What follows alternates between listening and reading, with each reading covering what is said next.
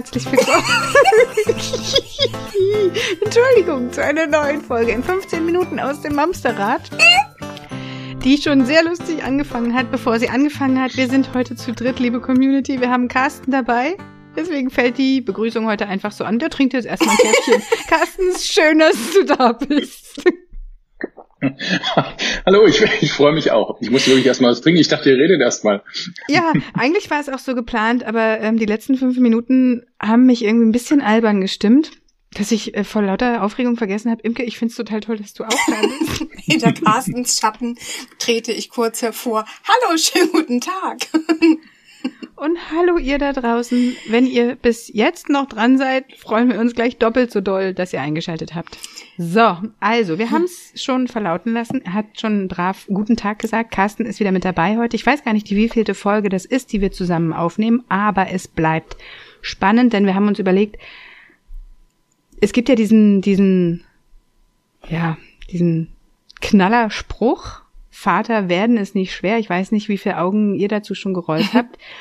Aber tatsächlich ist da ja so ein bisschen was dran. Ne? Also, wenn man plötzlich Vater ist, könnte sein, ich weiß es nicht genau, ich bin ja keiner, ändert sich die Welt so ein bisschen und darüber wollen wir heute sprechen. Stimmt's, Carsten? Ja. Ich, also schauen wir mal, ob das klappt. Naja, tatsächlich. Jetzt seid ein bisschen seriös, das geht so nicht. nee, es ist, äh also wir wollen heute über die nach neun Monate Schwangerschaft sprechen, nicht die vorher. Ähm, das heißt, wir wollen heute darüber sprechen, dass die Frau das Baby meist im Bauch hatte und dann kommt Baby raus. Die Mama hat sich meistens schon nicht nur körperlich darauf einstellen können, sondern auch viele Bücher meist gelesen. Wenn es das erste Kind war, beim zweiten war das dann schon äh, Frequenz Profi. Lange Rede, kurzer Sinn, es kommt raus, das Baby, und wir sind Mama geworden und der Partner ist Papa geworden. Und die erste, genau, die erste Frage ist tatsächlich, ähm, da wo Frauen sich in der Regel schon intensiv mit dieser ganzen Mutterwerden-Thematik oder besser gesagt äh, Baby bekommen Thematik auseinandersetzen in der Schwangerschaft. Ist es was, was Männer auch schon machen? Ich meine, man kann das ja nie so ganz verallgemeinern, aber wann, wann begreifen Väter denn? Oder wann hast du verstanden, okay, jetzt bin ich wirklich Vater? Also ich glaube, der Schwangerschaftstest hat schon einiges, einiges bewirkt. aber, aber ihr habt recht, es macht schon einen großen Unterschied. Ihr habt einen wahnsinnigen Vorsprung, allein ständig, allein körperlich diese Erfahrung zu machen, zu kommunizieren, zu spüren, was da alles schon ist, diese Verbindung aufzubauen.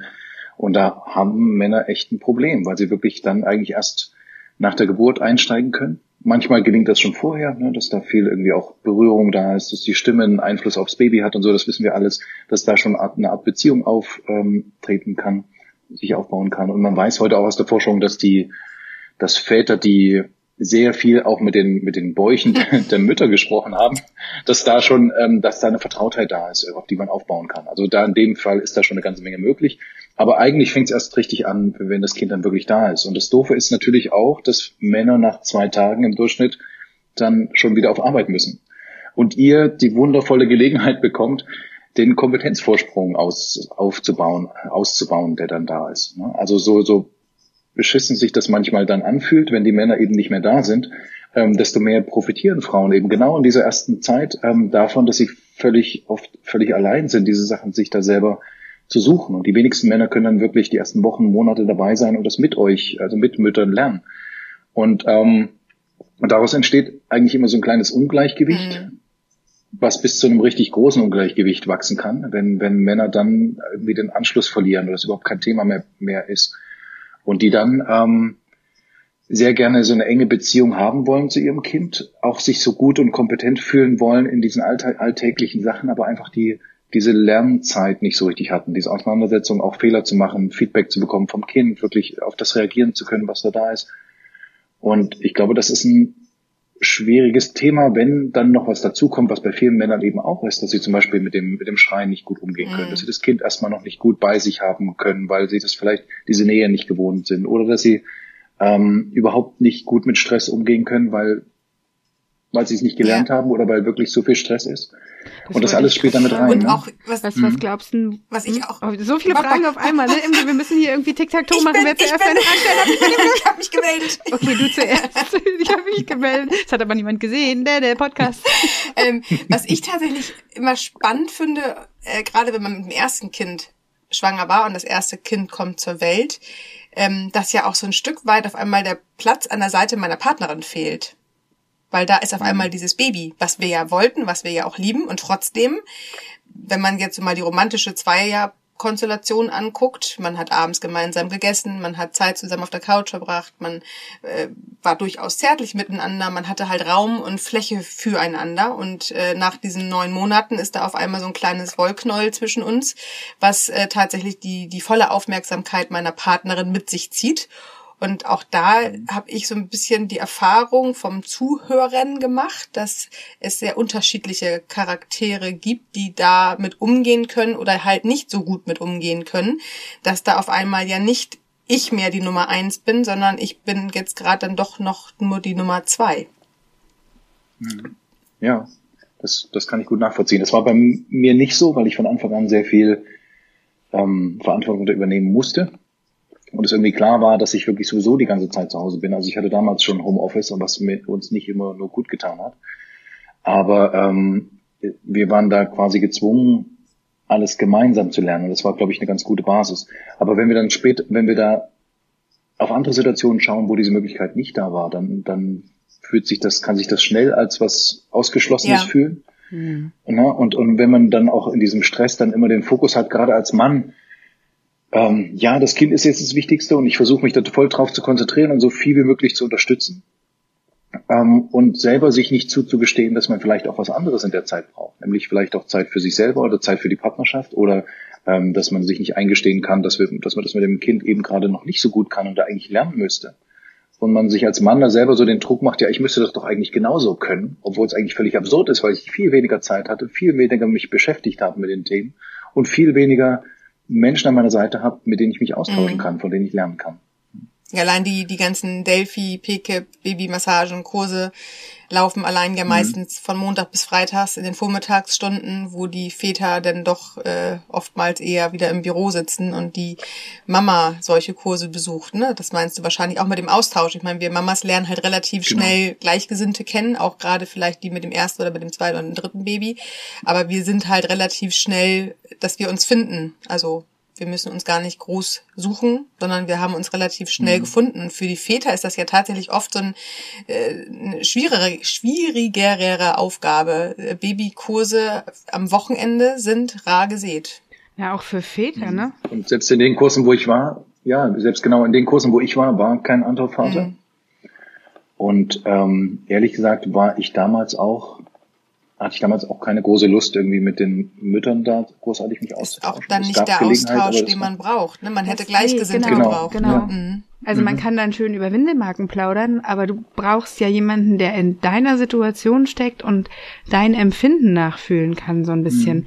Aber apropos Kurse, du hast gesagt, du hast selber Geburtsvorbereitungskurse für Männer gegeben, ne?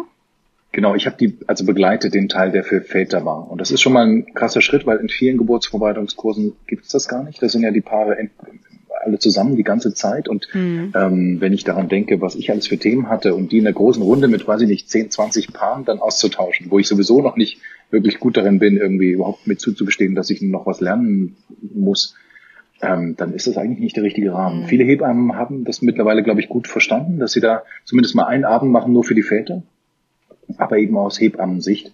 Und ich bin nicht so richtig sicher, ob das in allen Fällen irgendwie so gut ist. Und deswegen habe ich ähm, an, Angebote gemacht, wo Väter, ja, auf Väter treffen, wo wirklich nur die Väter sind, ich als Begleiter, als ich den Rahmen gebe, ohne da großartiges mhm.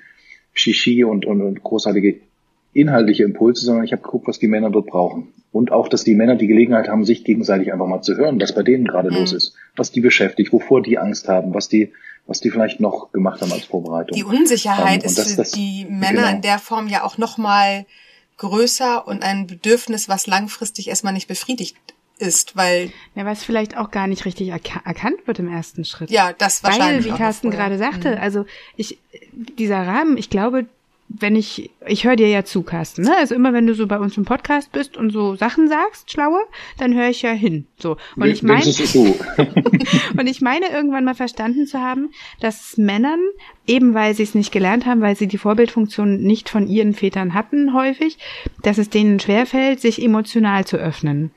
Und wenn du dann da sitzt und eigentlich passiert in deinem Leben was, was ein freudiges Ereignis ist und es macht dir einfach eine Scheißangst, dann ist es ja ein Stück weit auch schwer zu sagen, übrigens, ich bin total überfordert mit der Situation, weil plötzlich ähm, sollen wir hier auf einmal noch einer mehr sein oder sowas. Das ist ja auch nichts, was man mal eben so nebenbei rausposaunt und schon gar nicht, wenn du nicht in dem richtigen Umfeld dafür bist, so. Ja, ich, ich habe jetzt vor ein paar Tagen gesehen, auch in unserer Blase oder in eurer Mütterblase, die ich ja immer so ein bisschen von außen neugierig beobachte, ähm, selbst da ist es ja erst ähm, jetzt erst ein Thema, nach all, der, all den Jahrzehnten Auseinandersetzung äh, einzugestehen, dass neben dem neben dem freudigen Ereignis der Geburt eben auch ganz andere Emotionen da sein mhm. können. Ne? Dass da unheimlich viel mitschwingt, was nie jemand so richtig thematisiert, sich nicht traut zu thematisieren. Und das bei Männern nochmal eine ganze Nummer, ganze Nummer härter, weil die noch stärker auf dieses, auf dieses Funktionieren, auf dieses Leisten, Lösungen, Antworten äh, haben getrillt. Ja, getrillt und mir sind. stellt sich jetzt gerade noch die Frage, wir, also wir sind ja jetzt auch, äh, ja, in, auch in so einer Blase tatsächlich, also wie jetzt vor allem in einer Großstadt, es ist ja halt relativ auch normal geworden, Gott sei Dank, dass man die Väter mit, mit äh, Bauchtragen äh, durch die Gegend laufen sieht mit ihren Vätern. Ich weiß aber, dass es nicht überall der Fall ist und dass sich oftmals dann auch die Papas vor ihrer eigenen ähm, äh, Community, mir fällt gerade kein anderes Wort ein, für Gang, Gang genau, ähm, dass sie sich dafür rechtfertigen müssen, wenn sie denn auch ähm, ähm, Elternzeit machen wollen, äh, wenn sie äh, nicht nicht nur die Frau entlasten oder äh, Teile über helfen, helfen wollen, wollen danke, genau, sondern dass sie sich wirklich auch verantwortlich fühlen und äh, den äh, den Job genauso 50-50 empfinden wie die Frau, dass die Männer doch auch tatsächlich leider Gottes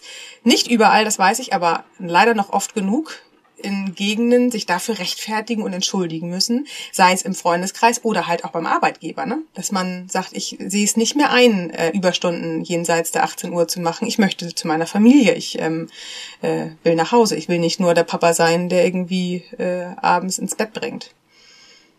Wenn überhaupt. Wenn überhaupt, genau. Ähm, das heißt, die ganze Gesellschaft hat sich ja Gott sei Dank in vielen Dingen schon entwickelt, aber noch nicht noch nicht weit genug. Ähm, und ich glaube auch tatsächlich, dass hier diese Herausforderung ja für die Väter auch ist, sich das zuzugestehen, ohne dass man sich, ja, wie sag ich das, schwach fühlt? Ist das, ist das? Das ist ein bisschen wie nach dem Weg fragen, ne, finde ich. Ich finde, es ist so ähnlich. Ich meine, warum denn nicht? Weißt du? Dann weiß man mhm. am Ende vielleicht ein bisschen eher, wo man hin kann.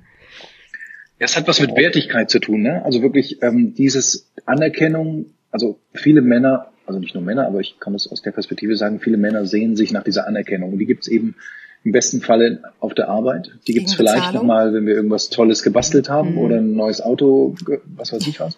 Aber ähm, es gibt, aber in dem Augenblick, wo ich mich quasi um mein Kind kümmere, in eine ganz andere Domäne vordringe und da versuche, mich wertvoll zu zeigen und wertvoll zu fühlen, ähm, ist, das, ist das noch wahnsinnig schwierig. Und das merken wir beim Arbeitgeber, die das überhaupt nicht oft nicht verstehen können, was das jetzt soll. Was bringt mir das, dass ich dir dazu Geständnisse mhm. mache? Ähm, was bringt dir denn das? Warum willst du das überhaupt?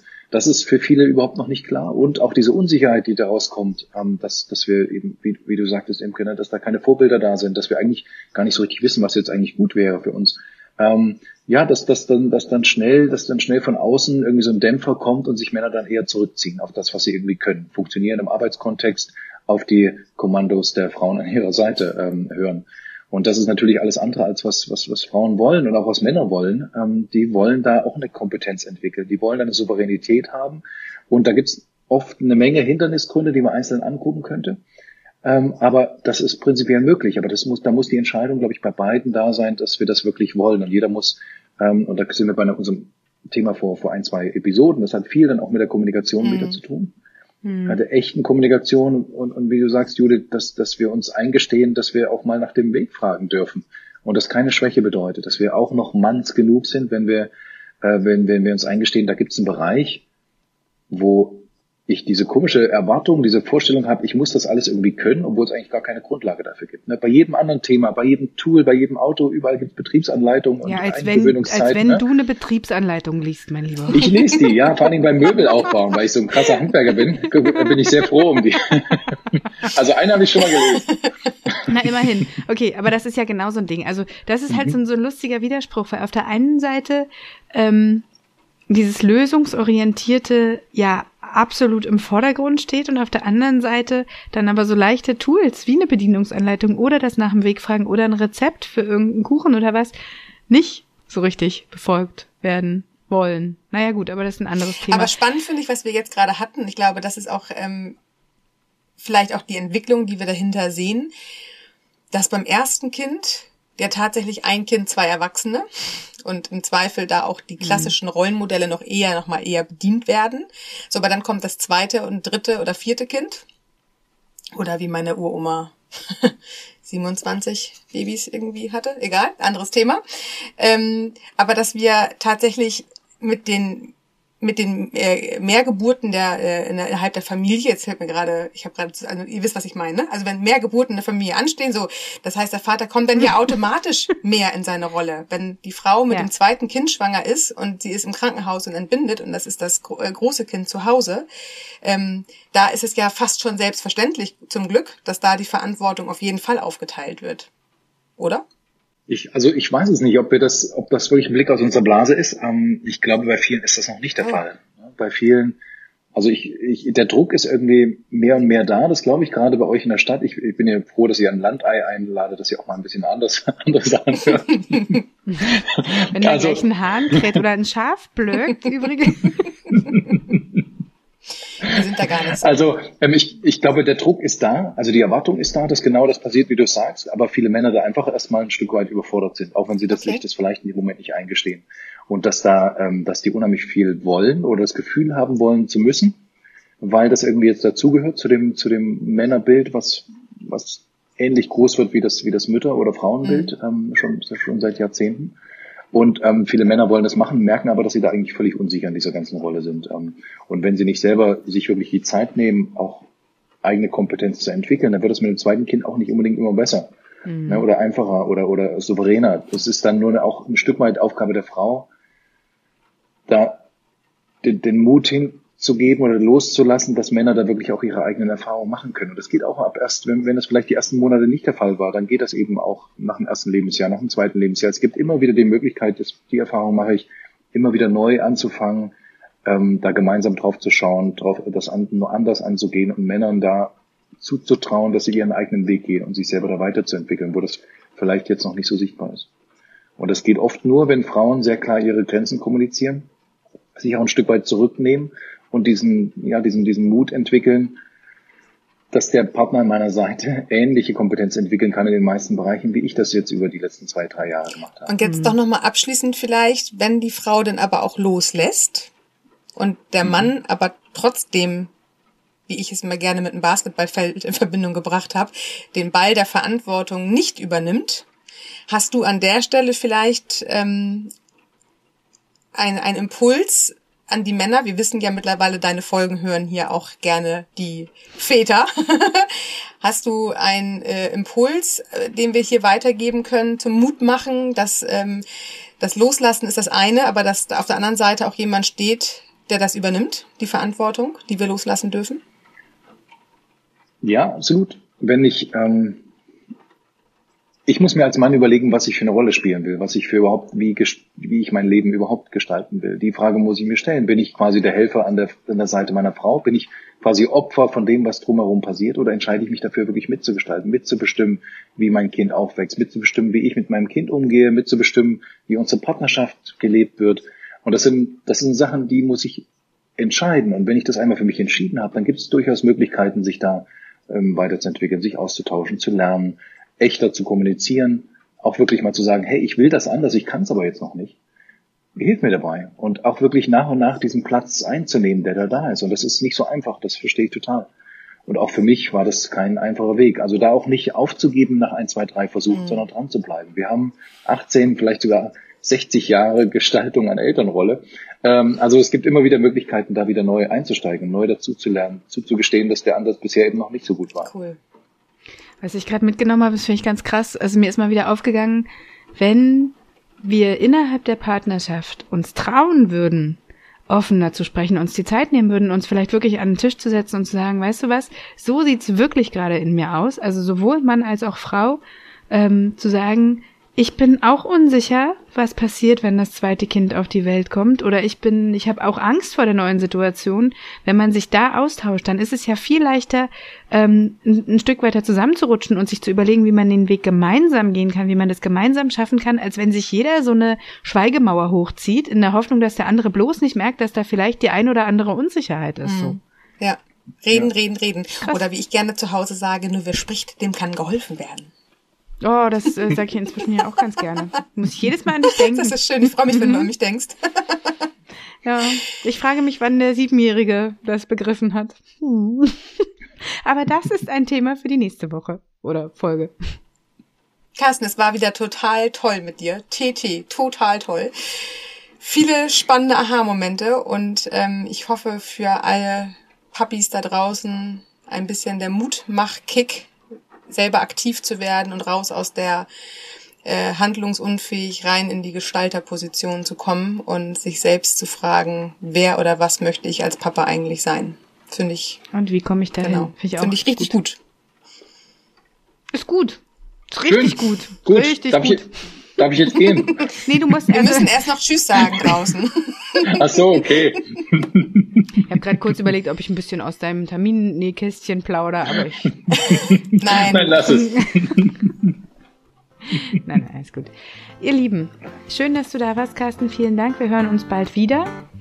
Ihr Lieben da draußen, ihr kommt uns besuchen bei Instagram, bei Facebook, bei YouTube, neuerdings auch bei Steady, steady.com slash Mamsterrad. Kommt unbedingt mal vorbei, da habt ihr die Chance, euch ganz neue exklusive Inhalte zu sichern. Und ansonsten hören wir uns am nächsten Sonntag wieder. Kommt gut durch die Woche. Bis dann. Mal schön bei euch. Tschüss. Tschüss.